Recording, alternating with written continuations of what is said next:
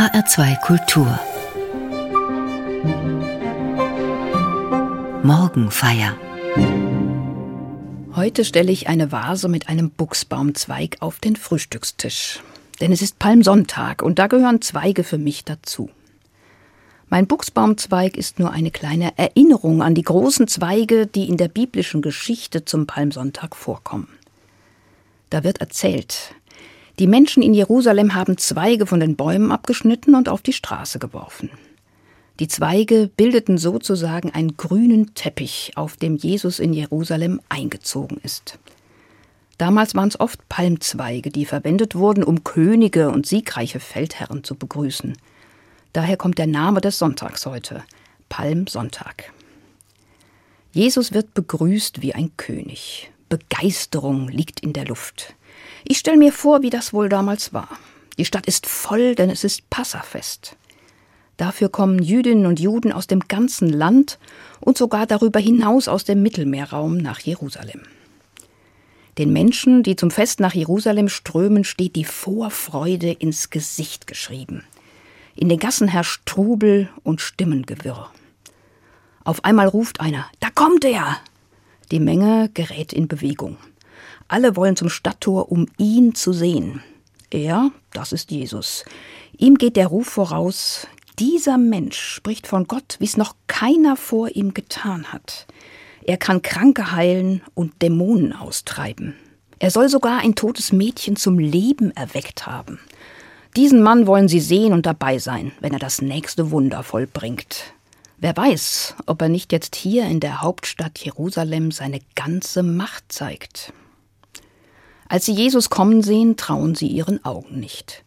Er kommt genau so, wie es in der Heiligen Schrift vorausgesagt ist. Er reitet auf einem Esel. Denn so steht's geschrieben bei einem der Propheten.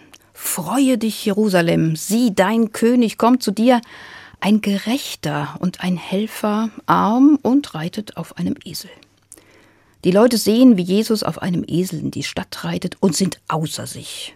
Sie jubeln und schreien Jesus zu. Hosianna, gelobt sei, der da kommt im Namen Gottes. Hemmungslose Begeisterung. Die höre ich in der biblischen Geschichte zum Palmsonntag heute. Begeisterung ist ein herrliches Gefühl. Man ist Feuer und Flamme für jemanden oder für etwas. Man kann nicht stillsitzen, sondern muss die Begeisterung rauslassen. Hören Sie, wie das am Palmsonntag in der Bibel klingt. Als sie nun in die Nähe von Jerusalem kamen, nach Bethphage an den Ölberg, sandte Jesus zwei Jünger voraus und sprach zu ihnen, Geht hin in das Dorf, das vor euch liegt, und sogleich werdet ihr eine Eselin angebunden finden und ein Füllen bei ihr. Bindet sie los und führt sie zu mir. Und wenn euch jemand etwas sagen wird, so sprecht, der Herr bedarf ihrer. Sogleich wird er sie euch überlassen. Das geschah aber, auf das erfüllt würde, was gesagt ist durch den Propheten, der da spricht, sagt der Tochter Zion, siehe, dein König kommt zu dir sanftmütig und reitet auf einem Esel und auf einem Füllen, dem Jungen eines Lasttiers. Die Jünger gingen hin und taten, wie ihnen Jesus befohlen hatte, und brachten die Eselin und das Füllen und legten ihre Kleider darauf, und er setzte sich darauf. Aber eine sehr große Menge breitete ihre Kleider auf den Weg, andere hieben Zweige von den Bäumen und streuten sie auf den Weg. Das Volk aber, das ihm voranging und nachfolgte, schrie und sprach, Hosianna, dem Sohn Davids, gelobt sei der da kommt in dem Namen des Herrn, Hosianna in der Höhe. Und als er in Jerusalem einzog, erregte sich die ganze Stadt und sprach, Wer ist der? Das Volk aber sprach, das ist der Prophet Jesus aus Nazareth in Galiläa.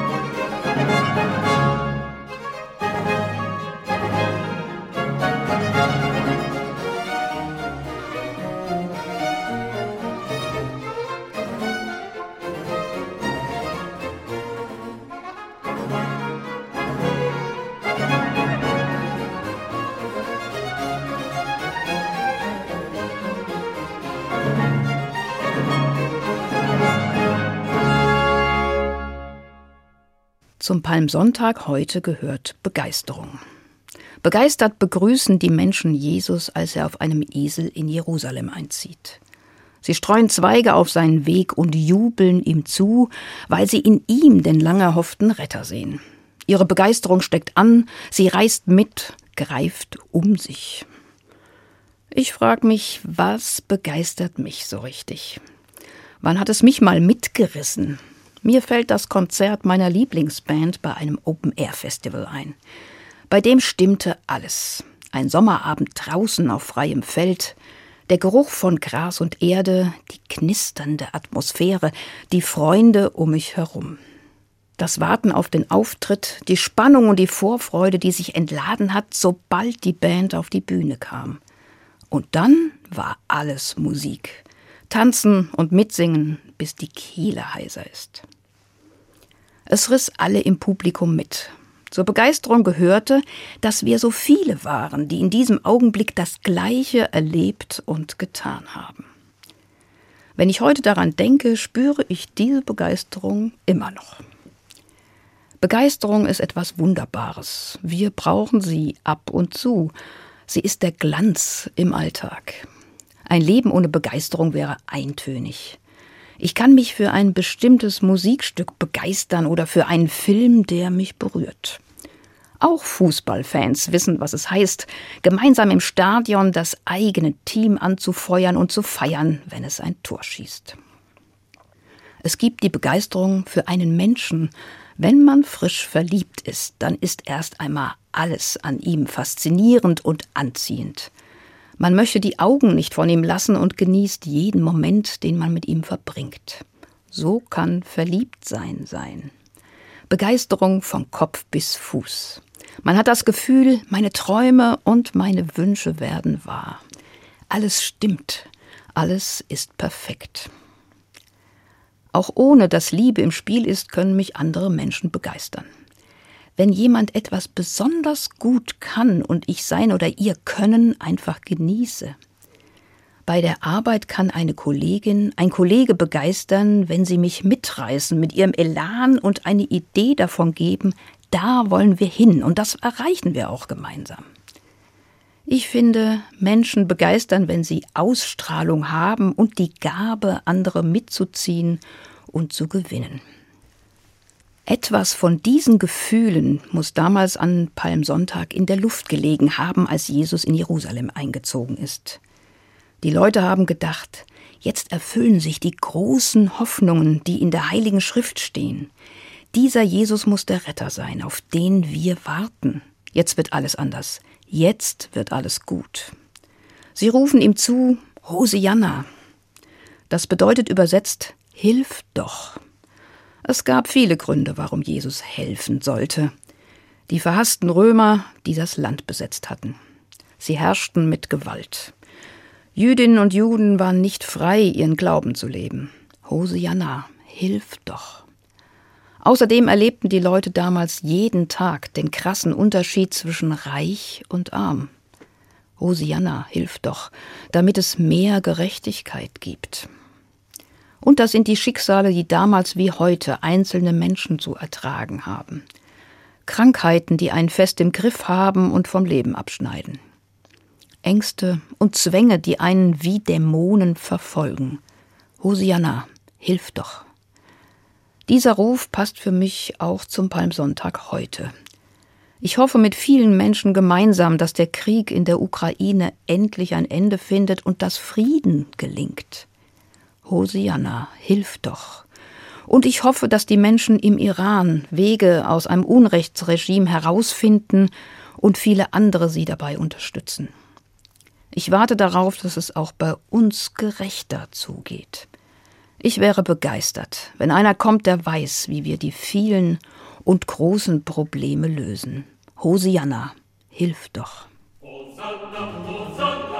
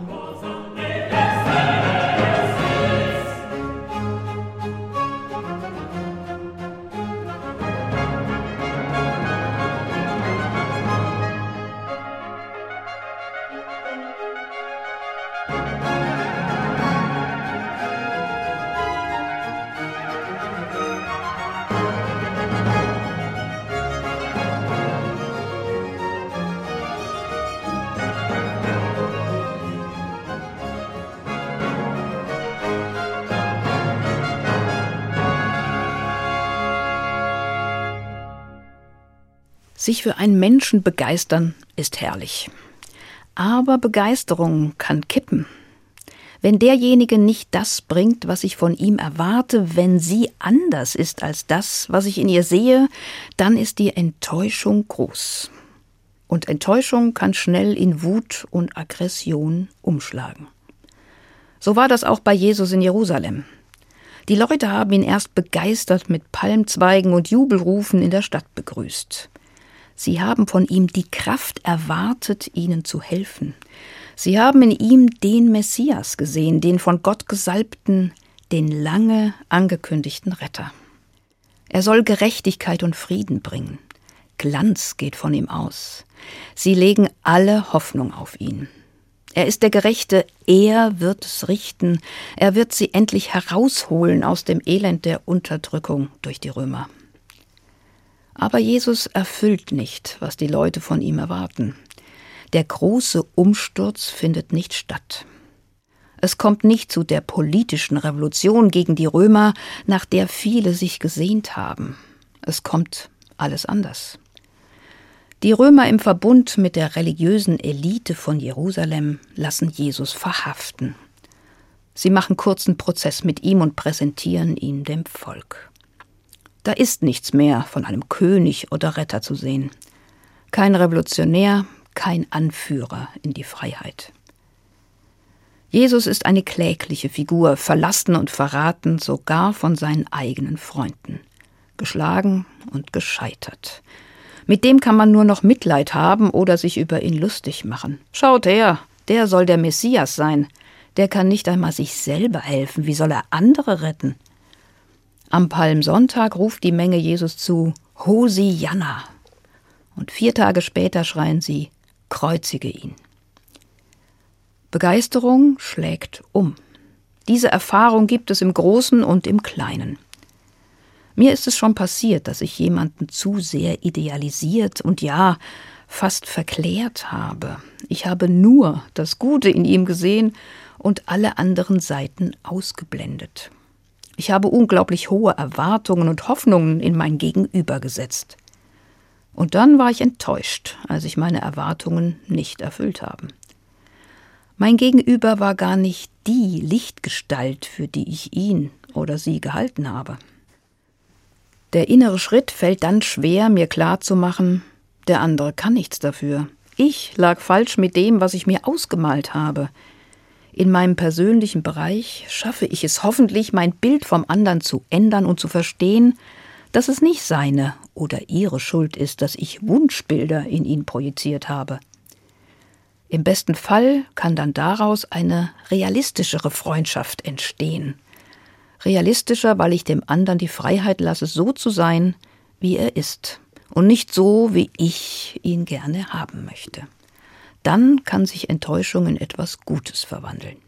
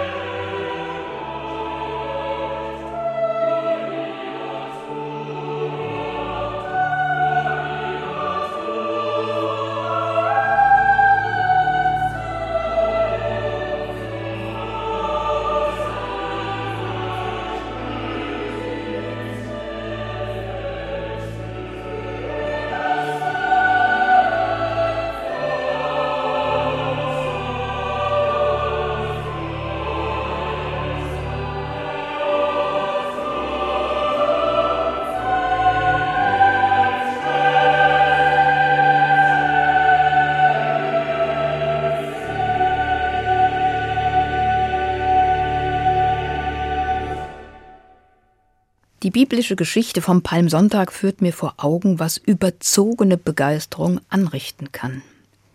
Die Zeitspanne zwischen Hosianna, gelobt sei, der da kommt, und kreuzige ihn ist kurz. Das ist eine Warnung. Vorsicht, wenn Menschen einen anderen mit allzu großen Hoffnungen überfrachten und von ihm Übermenschliches erwarten.